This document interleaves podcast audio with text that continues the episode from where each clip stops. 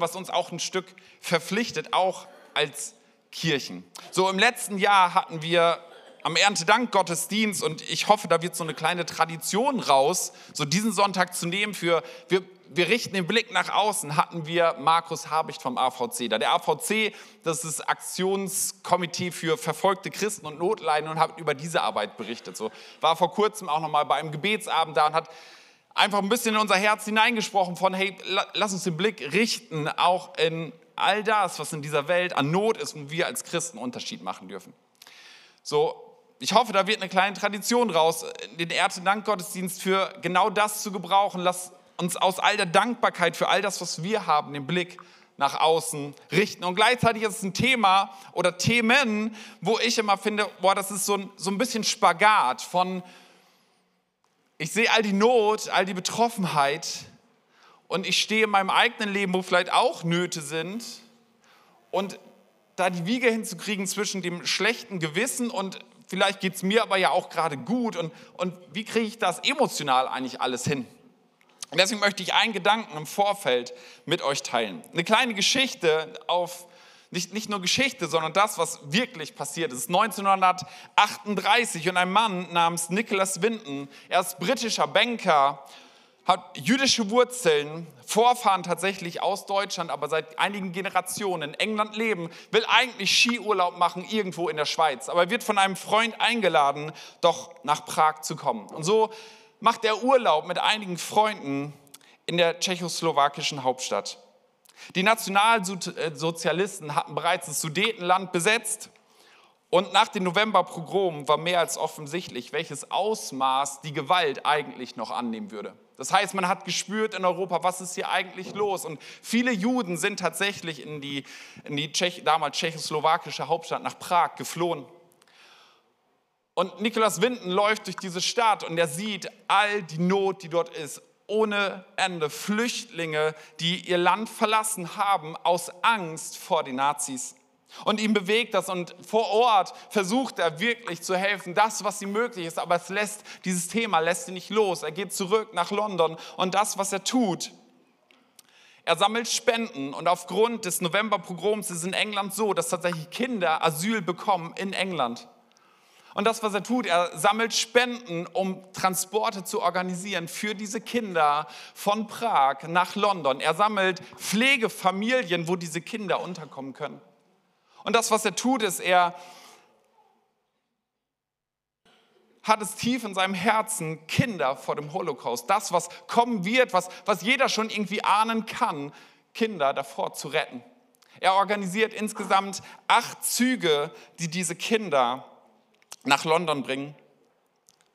Es sind, muss ich einmal nachgucken, 669 Kinder, denen er damit das Leben rettet. Kurz danach bricht der Zweite Weltkrieg aus Die Tschechoslowakei wird von den Deutschen überrannt, die Armee dort entmachtet und all die Menschen mit jüdischem Hintergrund werden in Konzentrationslager gebracht, werden dort umgebracht, werden vergast. Und dieser Mann hat es geschafft, 669 Kindern das Leben zu retten. Aber das, warum er nie darüber spricht, ist, dass er für den 3. September 1939 einen weiteren Zug organisiert hatte. Einen neunten Zug für 250 Kinder. Er hat schon 250 Pflegefamilien. Aber dieser Zug startet nie, weil am 1. September der Zweite Weltkrieg ausbricht. Und so spricht er sein ganzes Leben nicht darüber, weil, weil er sagt, ich hätte doch noch mehr tun können. Da wäre noch mehr möglich gewesen wäre ich doch nur früher dran gewesen. Und so bekommt niemand von dieser Geschichte mit und selbst die geretteten Kinder wissen bis in ihr Erwachsenenalter hinein, wissen sie nicht, wem sie es eigentlich zu verdanken haben, aus diesem bevorstehenden Martyrium befreit zu werden. Sie dachten lange Zeit, dass das Rote Kreuz hätte dort irgendetwas organisieren und sie wachsen in England auf. In den 80er Jahren ist es so, dass Wintons Frau in einem Koffer auf dem Speicher des Wohnhauses Aufzeichnungen findet, die diese Beteiligung ihres Mannes belegen, inklusive einer Liste all der geretteten Kinder. Sie lässt dieses Material einem Journalisten zukommen und 1988 kommt es zu einer Sendung im BBC, Setz live und Und Winton wird eingeladen, einfach als Besucher da zu sein. Er weiß gar nicht so richtig, worum es geht. Er wird irgendwie in die erste Reihe platziert. Und während der Sendung kommt die Moderatorin auf die Geschichte dieser geretteten Kinder zu sprechen. Und dann passiert Folgendes. All the letters. But back here is the list of all the children This is Vera Diamant, now Vera Gissing. We did find her name on his list. Vera Gissing is with us here tonight. Hello, Vera. And uh, I should tell you that you are actually sitting next to Nicholas Winton. Hello. and it was just so wonderful, so terribly, terribly touching.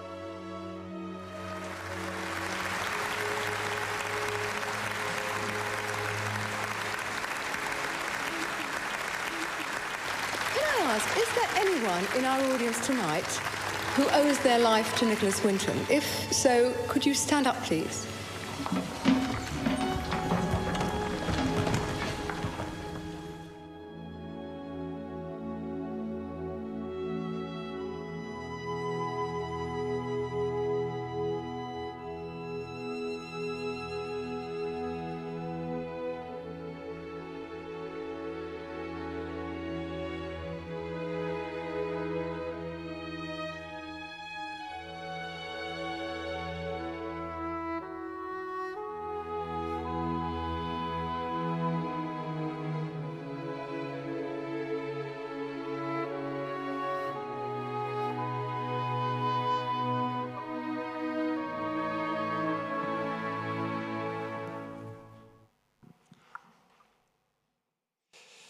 2002 wird Nicholas Winton von der Queen zum Ritter geschlagen und auch Tschechien verleiht ihm den größten Orden, den man in diesem Land verleihen kann. Und ich denke so jedes Mal, so im Vorfeld, ich hatte mir irgendwo diese Geschichte abgespeichert und dann guckst du es nochmal an und suchst nochmal nach so einem YouTube-Video und jedes Mal denkst so, der Kloß im Hals, er könnte nicht größer werden. Und ich denke so, wie bewegend und dieser Mann, der selbst so überrascht davon ist, und eigentlich jahrelang gedacht habe, boah, was, was habe ich schon gemacht und wäre es nicht mehr. Da sind so viele Menschen, die ihm ihr Leben zu verdanken haben. 2015 stirbt Sir Nicholas Winton mit 106 Jahren und man geht davon aus, dass zu diesem Zeitpunkt 7000 Menschen ihr Leben letztlich ihm, ihm zu verdanken haben. Also die 669 Kinder, seine Kinder, die er befreit hat, plus all die Nachkommen, all die Nachfahren, die es nicht gegeben hätte, hätte er sich an dieser Stelle nicht eingesetzt. So, und das, was es mich lehrt, ist, hey, was für ein Unterschied kann die Tat eines Menschen im Leben eines anderen machen? Was für ein Ausmaß hat es? Vielleicht rettest du nicht die ganze Welt, aber du kannst die Welt eines einzelnen Menschen auf den Kopf stellen.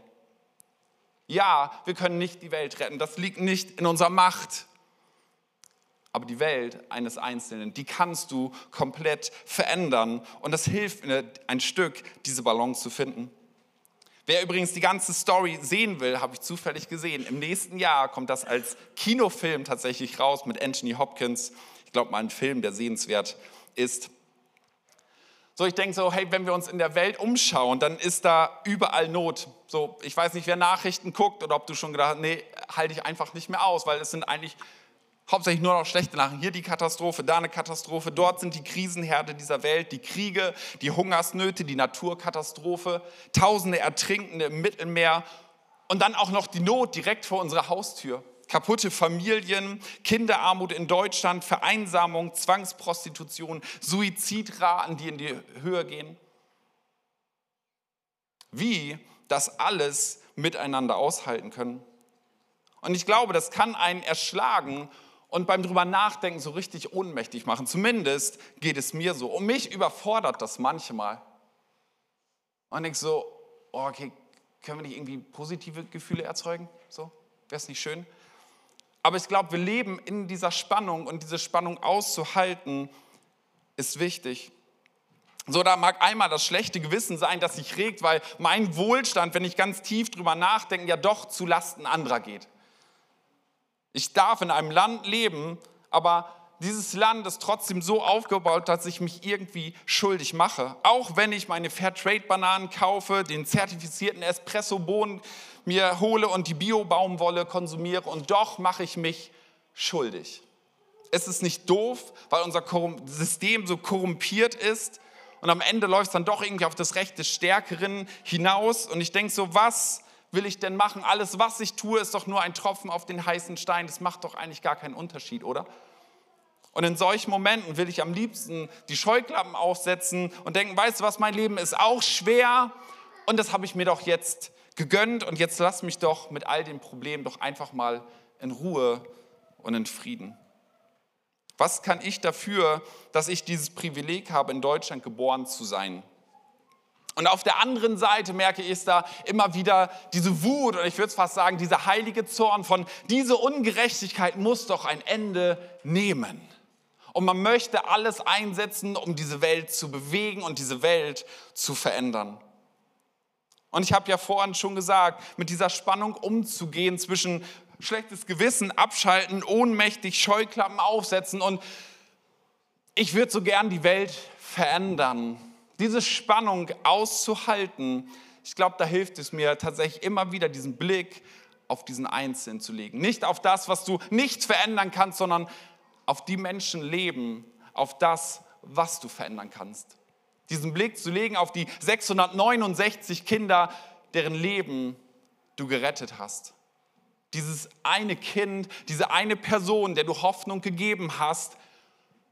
Und wer weiß, ob sie eines Tages in dein Leben tritt, ganz unverhofft, vielleicht auch erst in der Ewigkeit. Und du wissen darfst, dieses Leben habe ich so auf den Kopf gestellt, habe ich so positiv verändert. Und ich finde, das, das gibt mir so viel Mut, für jeden Einzelnen einzustehen und für jeden Einzelnen, den ich erreichen kann, für den ich kämpfen kann, all das zu geben, was, ich, was mir möglich ist. Man sagt, dass sich in der Bibel über 3000 Verse finden, ich habe jetzt nicht nachgezählt, die sich mit dem Thema Armut und Gerechtigkeit auseinandersetzen. Und du merkst bei diesem Thema, hey, wer bei Gott eintaucht, wer seine Nähe sucht, wer bei Christus ist, der wird immer bei den Armen, bei den Benachteiligten, bei denen, die am Rande stehen, auftauchen. Es geht nicht anders. Gott stellt sich auf die Seite des Unterdrückten. Und das siehst du sowohl beim Volk Israel, was wo, wo, er in besonderer Weise Vorgaben gegeben hat, wie sie mit Ausländern, wie sie mit Armen, wie sie mit Witwen umgehen sollten. Und du siehst es auch in 2000 Jahren Kirchengeschichte. Und wenn du da eintauchst, dann wirst du sehen, so viel von unserem Sozialsystem, von all den Initiativen der Welt haben einen kirchlichen, einen christlichen Ursprung ob es die Krankenpflege ist, die in Klöstern aufgekommen ist, ob es Bildung, also Schulsysteme sind, ob es die Armenfürsorge sind, ob es die Menschenrechte sind, ob es Katastrophenhilfe ist, ob es Einsatz für soziale Gerechtigkeit, Abschaffung der Sklaverei und, und, und. Die Liste ist gefühlt unendlich lang. All das ist geboren durch den Heiligen Geist in Menschen, die Gottes Liebe mit ihren Händen zum Ausdruck gebracht haben. So das Reich Gottes ist unsichtbar und doch breitet es sich aus und die Auswirkungen kannst du sehen, weil gelebter Glaube sich in Taten ausdrückt. Jesus lädt dich und mich ein, die Welt von Menschen zu verändern. Von jedem Einzelnen, nicht, nicht so sehr in der Masse, sondern den Blick auf den Einzelnen zu richten. Und das Verrückte ist, er sagt nicht einfach nur, das ist ein Auftrag, sondern er verspricht sogar noch eine Belohnung. In Lukas 14 ab Vers 12 sagt Jesus, wenn du mittags oder abends Gäste zum Essen einlädst, dann lade nicht deine Freunde, Brüder, Verwandten oder reichen Nachbarn ein, denn sie werden es dir vergelten, indem sie dich ebenfalls einladen. Lade vielmehr die Armen, die Krüppel, die Gelähmten und die Blinden ein. Bei der Auferstehung der Gottesfürchtigen bist du glücklich dran, denn Gott wird dich belohnen, weil du Menschen eingeladen hast, die es dir nicht vergelten können. Hey, Jesus gibt da ein Versprechen. Und ich glaube, er sagt nicht, lad nicht mehr deine Freunde ein. Das verbietet er nicht. Er sagt, viel mehr, hey, viel mehr, da, da wirst du etwas von haben. Und ich glaube, du wirst sehen in dem Moment, wo wir uns dem Schwachen zuwenden, wie wir den Schwachen aufrichten. Und gleichzeitig verspricht Jesus diese Belohnung, die wir in Ewigkeit haben werden. Ich finde, das ist für mich etwas was einen positiven Antrieb gibt, mit all diesen Themen umzugehen, egal mit welchen Themen wir uns dort beschäftigen und zu sehen, hey, mein Leben hat einen Impact in dieser Welt. So, ich darf einmal Veronika nach vorne bitten. Veronika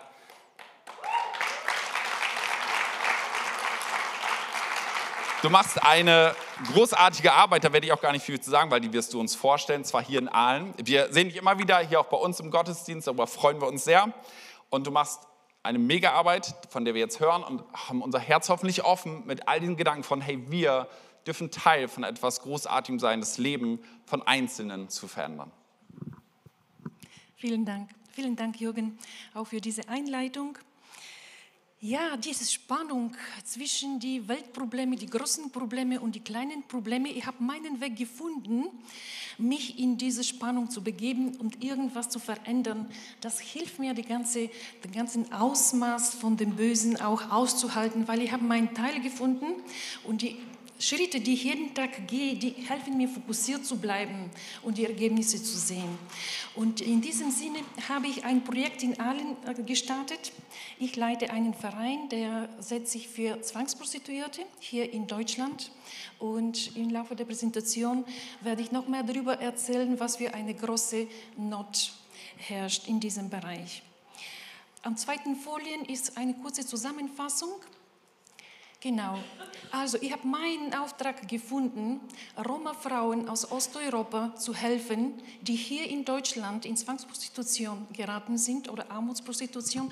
Da sind die äh, Grenzen sehr fließend. Äh, zu helfen, eine neue Perspektive und Chance zu finden. Und ich starte gleich mit einer Geschichte, mit einer echten Geschichte, die einfach diese, diese ganze Problematik so schildert. Äh, das passierte im Dezember letztes Jahr. Ich kam von Stuttgart zurück, wo ich einen Bürotag hatte in meinem Verein.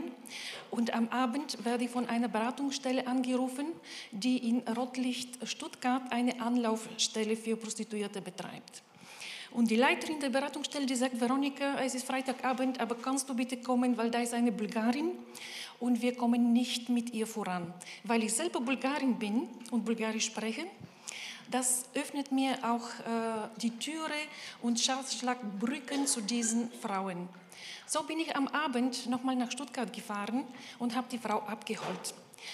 Das war eine junge, 21-jährige Bulgarin vom Roma-Hintergrund, die nach Deutschland gelockt wurde, in die Prostitution zu arbeiten, um ihren äh, schwerbehinderten Kind in Bulgarien die Versorgung, die medizinische Versorgung zu leisten.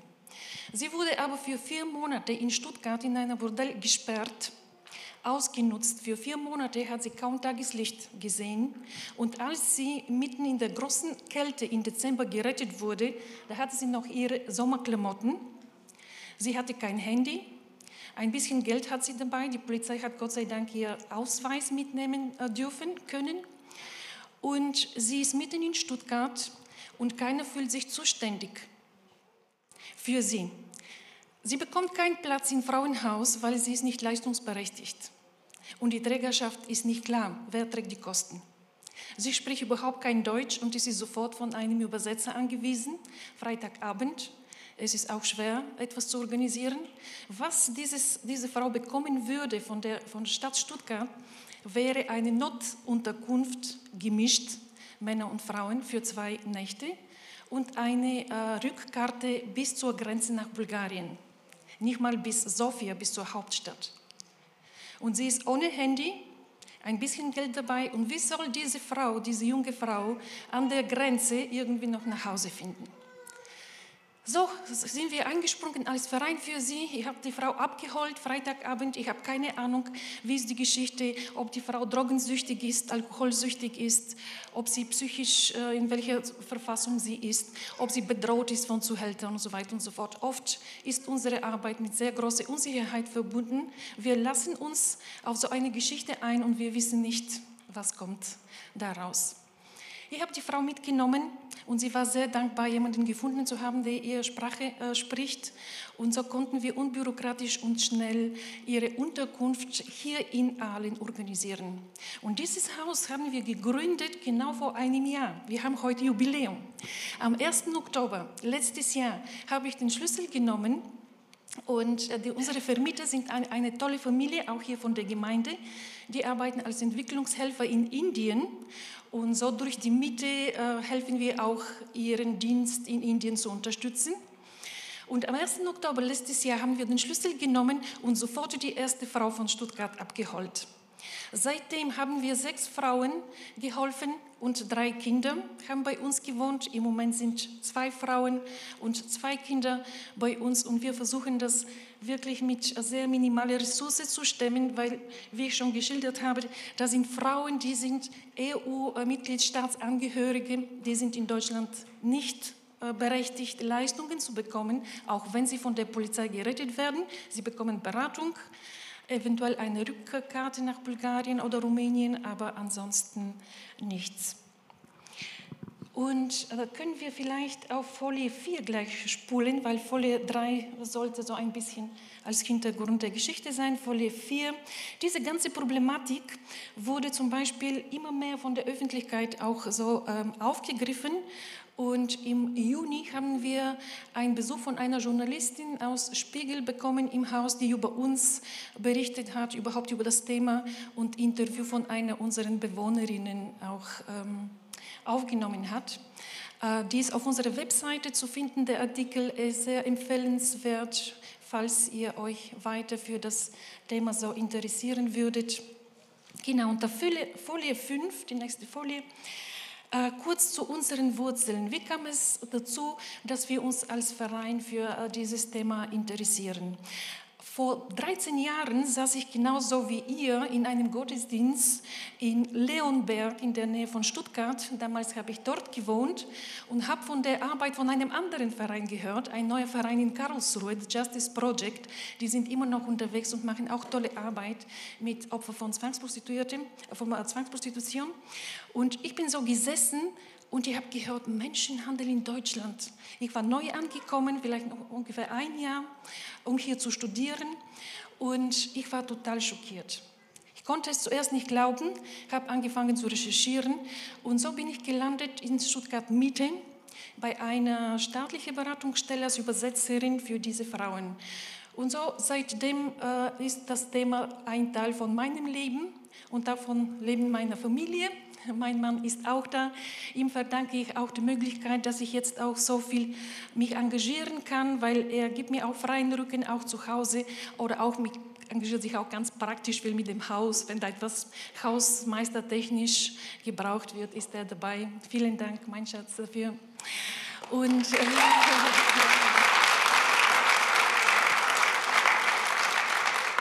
Genau, und vor 13 Jahren, da gab es so gut wie keine Christen, die sich damals in Stuttgart engagiert haben.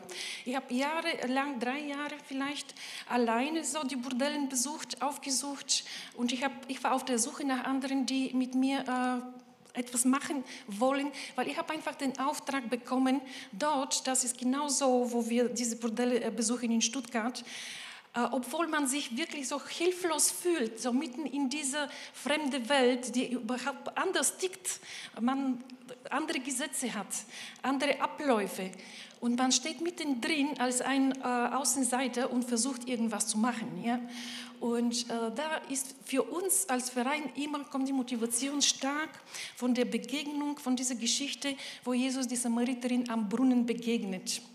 Mitten am Tag in der großen Hitze, wo er müde und hungrig ist, sitzt er dort und nimmt die Zeit für eine Frau, die sonst als unsittlich galt damals, so wie zu vergleichen ist mit den Prostituierten heute.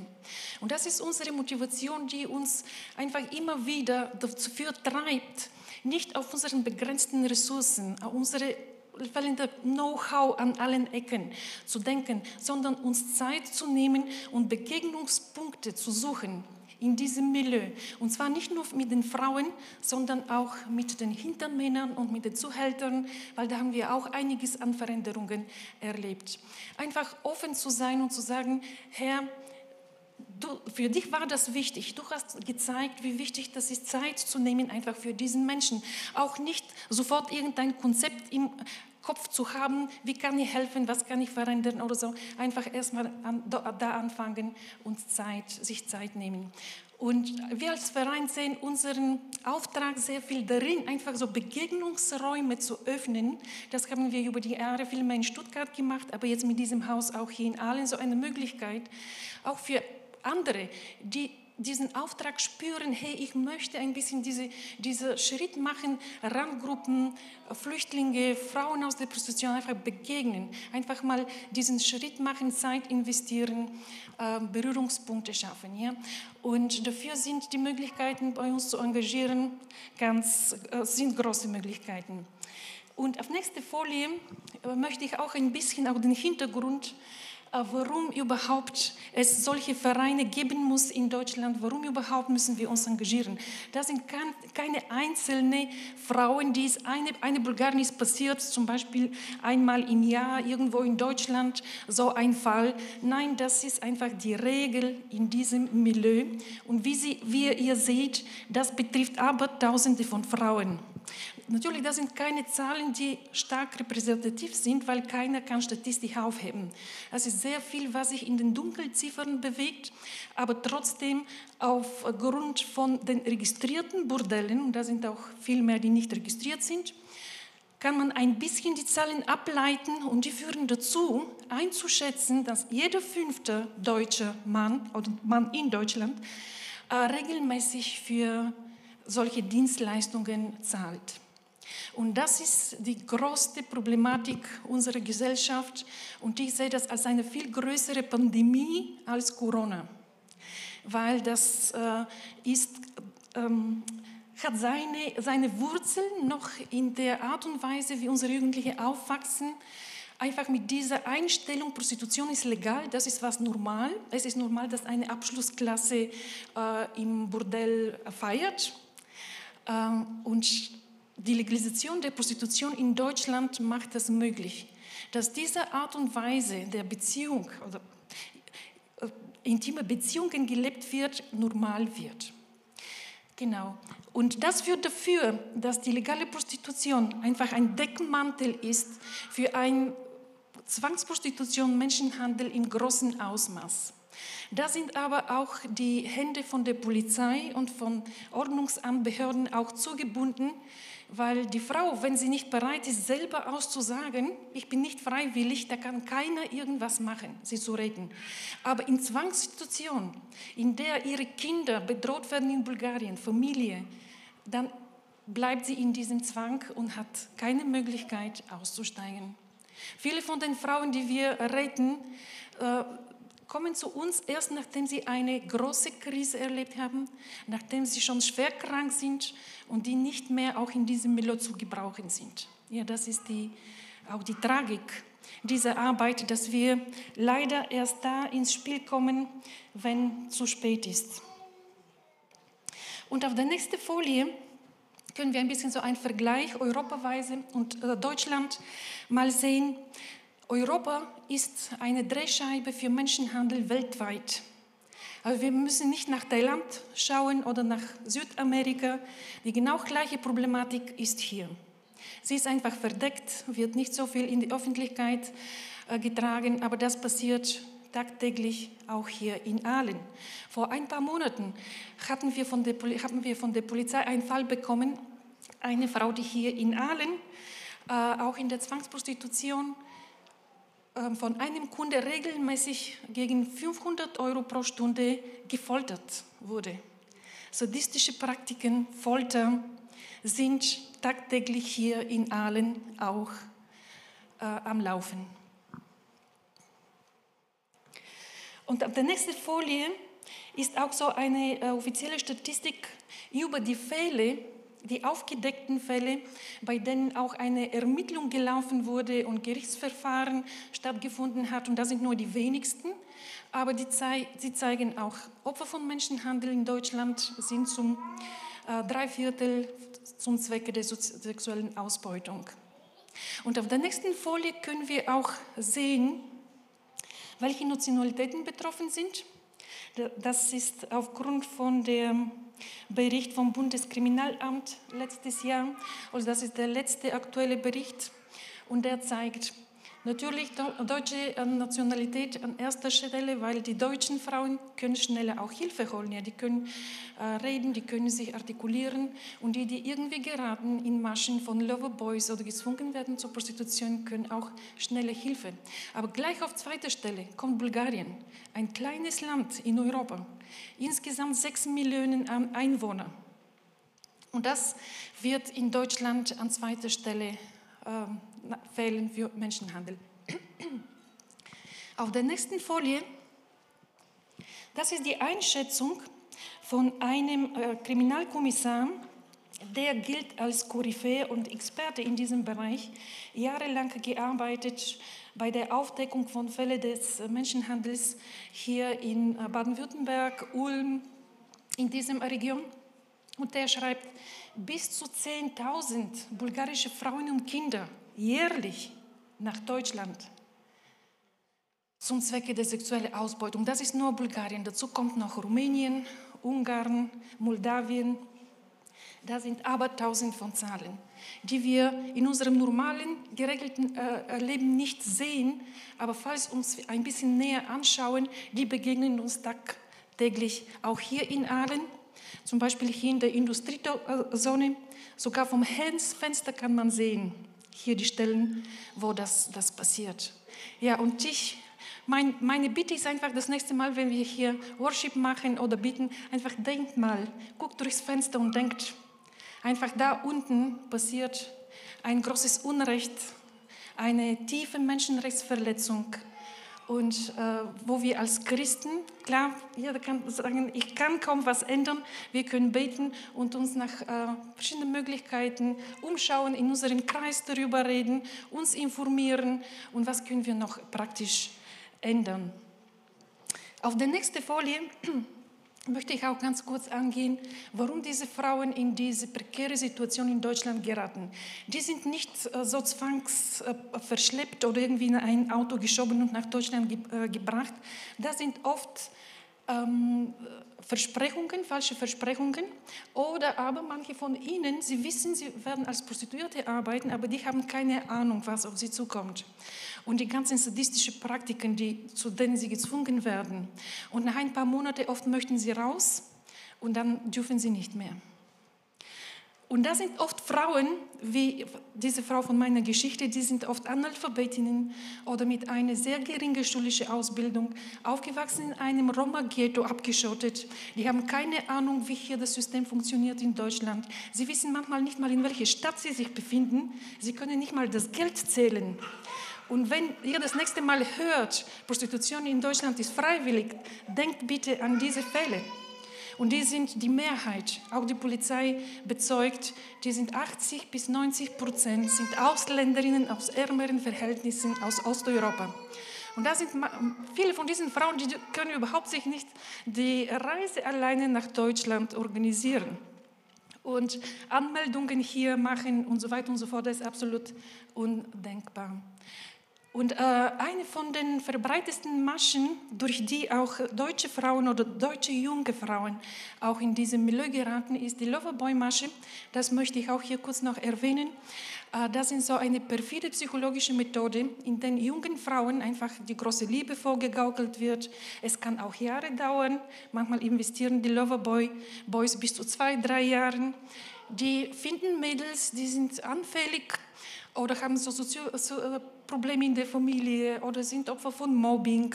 Und sie schauen, was sind genau ihre Bedürfnisse und versuchen da zu stillen, versuchen da äh, sich als der, der Retter, der, der äh, Prinz zu, aufzuzeigen. Und so gerät die junge Frau in eine Abhängigkeit. Und eines Tages kommt, hey, ich habe so viel für dich gemacht in den letzten zwei, drei Jahren, jetzt bin ich in großer finanzielle Schwierigkeit, bitte würdest du das für mich mal einmal machen, ja, mit dem ersten Kunden.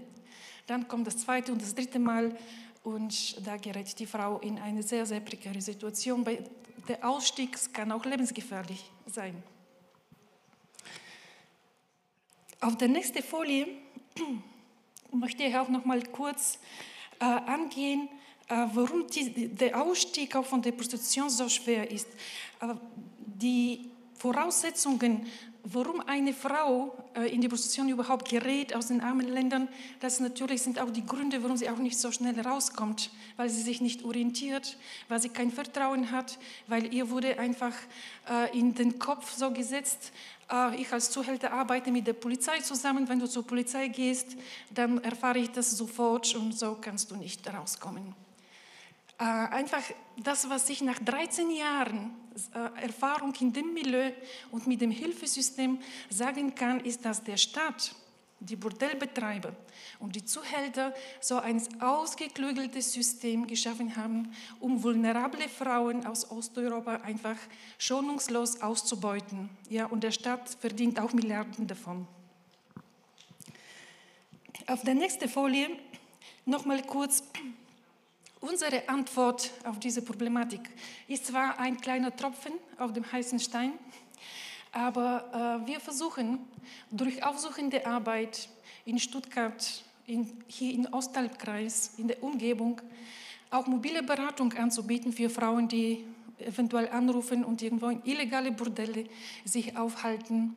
Auch online, äh, Anlaufstelle, eine Online- Anlaufstelle sind wir dabei zu erstellen in Bulgarien, Bulgarisch und Rumänisch, damit die Frauen uns leichter finden.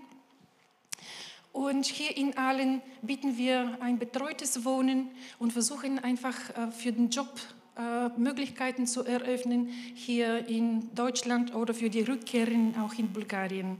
Da sind wir auch am Kontakt in Bulgarien mit einzelnen Organisationen und Personen, die uns dabei helfen.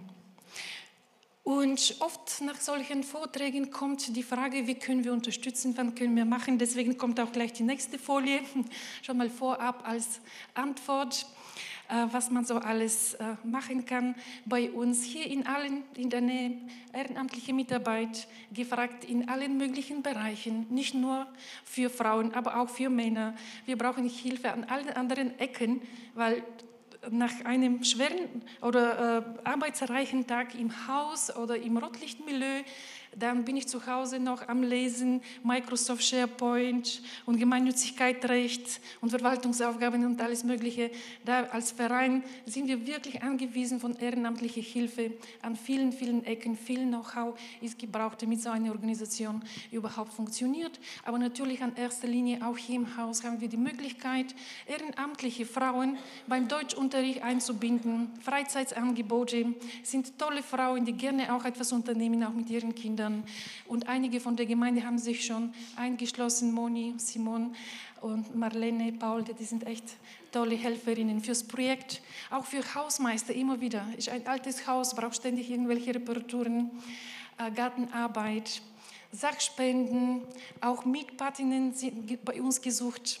Äh, dieses Jahr haben wir die Miete auch Rücklagen vom Verein finanziert. Und diese Arbeit ist vorwiegend spendenfinanziert, weil, wie gesagt, die Frauen sind nicht leistungsberechtigt und es gibt keine Grundlage im Gesetz, äh, da Finanzierungen zu finden, außer ähm, Stadt Stuttgart oder das Land irgendwelche freiwillige Zuwendungen, die aber sehr, sehr begrenzt aufkommen. Unser Projekt in Aalen ist zum Beispiel durch so eine freiwillige Zuwendung der Stadt Stuttgart mit 40 Prozent Personalkosten finanziert, aber alles andere wird durch Spenden möglich. Wohnraum, die Frauen, die bei uns gewohnt haben, wir sind oft auf der Suche für die nächste Stufe für sie. Die können schon selbstständig werden, sich integrieren. Wir finden aber keine Wohnungen für sie und äh, Arbeitsplätze auch. Das sind so Sachen, wo, falls jemand von euch irgendwie auf dem Herzen spürt, sagt, hey, ich könnte irgendwie Putzstelle oder irgendwas Niederschwelliges in meiner Firma oder in meinem Betrieb oder so anbieten, das würde uns auch sehr, sehr viel helfen. Und vielleicht nochmal eine kurze Ansage auf das nächste Folie. Ähm, was wir versuchen auch immer wieder durch solche öffentliche Vorträge, vielmehr in Stuttgart, aber auch jetzt vermehrt in allen, äh, auch Öffentlichkeit zu sensibilisieren. Und einmal im Jahr organisieren wir im Oktober so ein Walk for Freedom. Heißt es, dieses Jahr ist am 14.10., das ist ein Samstag, Nachmittag in Stuttgart. Falls ihr Zeit und äh, Möglichkeit habt, gerne willkommen. Da sammeln sich ungefähr 300, 400 Menschen, meistens so Christen aus Stuttgart. Wir machen so einen Schweigemarsch, es wird ein bisschen darüber geredet, einfach so ein Zeichen für die Öffentlichkeit. Hey, unter allen anderen Problemen, und die sind auch groß, Krieg, Pandemie, wir dürfen nicht vergessen, der Krieg in unseren Straßen. Ja. Tausende Frauen und Kinder sind Opfer jedes Jahr, auch hier bei uns. Und das kann auch geändert werden. Eine Möglichkeit zur Veränderung ist die politische Ausrichtung, das nordische Modell auf der nächsten Folie. Ganz kurz, das ist das letzte, was ich so kurz angehe. Und ähm, viele andere Länder in Europa gehen diesen Weg für Sexkaufverbot. Ja, so ist es im Norden, so geht neulich auch Frankreich, Spanien, Israel diesen Weg. Und wir plädieren auch für diese politische Lösung auch in Deutschland, damit diese, dieses Jubel einfach minimiert wird und die Tür und Tor, die jetzt für Menschenhandel in Deutschland geöffnet sind durch diese Legalisation, dass das ein Ende findet. Genau, das ist soweit von mir für das Projekt und ich werde nach dem Gottesdienst auch hinten ein klein, am kleinen Stand äh, stehen, falls jemand von euch noch Fragen hat, gerne auch danach oder irgendwann, wenn ihr ähm, irgendwie spürt, ich möchte noch einmal über das Thema mehr wissen, könnt ihr jederzeit auf mich zukommen. Vielen herzlichen Dank für die Möglichkeit, das mit euch mitzuteilen.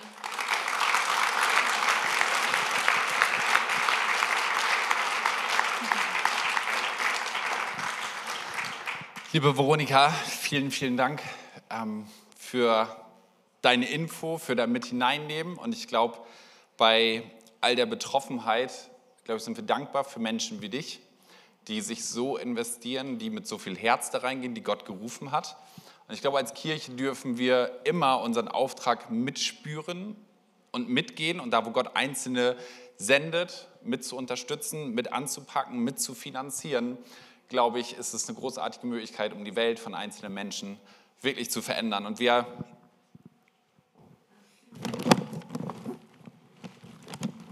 haben gedacht, hey, wir möchten dir so ganz symbolisch Danke sagen als Heldin in den Straßen von Aalen. Weil das bist du und hey, lass uns Veronika nochmal einen riesen, riesen Applaus geben.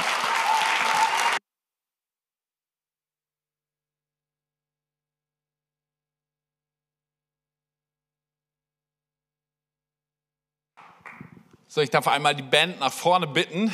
Ähm, und wir haben gedacht, wir nehmen einen Song, der vielleicht nicht happy clappy ist, aber der etwas von genau dem ausdrückt, nämlich, dass wir gerufen sind als Kirche, dass wir einen Auftrag haben. So, ihr seht schon den QR-Code eingeschaltet, aber es kommt nachher bei der Kollekte. Das, was wir heute zusammenlegen, äh, werden wir weitergeben an Esther Ministries. Ich glaube, das ist mehr als gut investiert. Ich darf euch einladen, aufzustehen.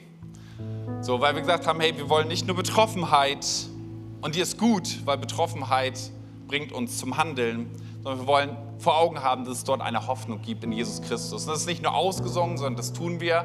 Und so wie Veronika hat das gerade gesagt, lass uns singen und lass uns gleichzeitig, wir sind ja multitaskingfähig, gleichzeitig beten, weil in den Straßen von Aalen Menschen unterwegs sind, die diese Hoffnung ganz, ganz praktisch brauchen. Hoffnung auf ein neues Leben, Hoffnung aus dieser aus diesem Zwang, aus Zwangsprostitution rauszukommen. Lass uns dafür beten, dass eine Veränderung passiert in unserer Stadt, ganz praktisch, weil Jesus die Hoffnung für unser Leben ist.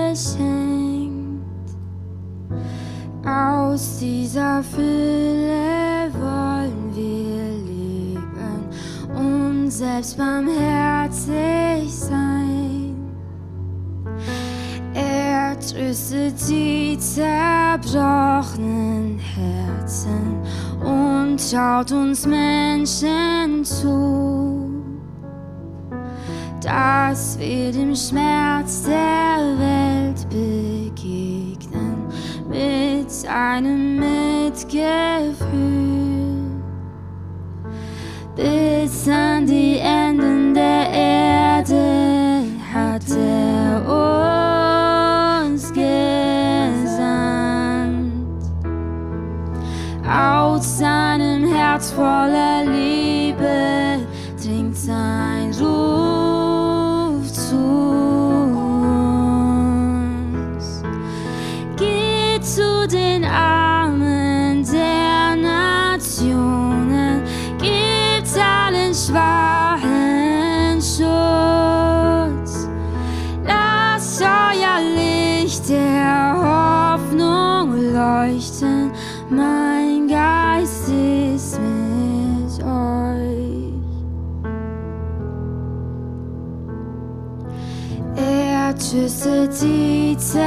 zerbrochenen Herzen und schaut uns Menschen zu, dass wir dem Schmerz der Welt begegnen mit seinen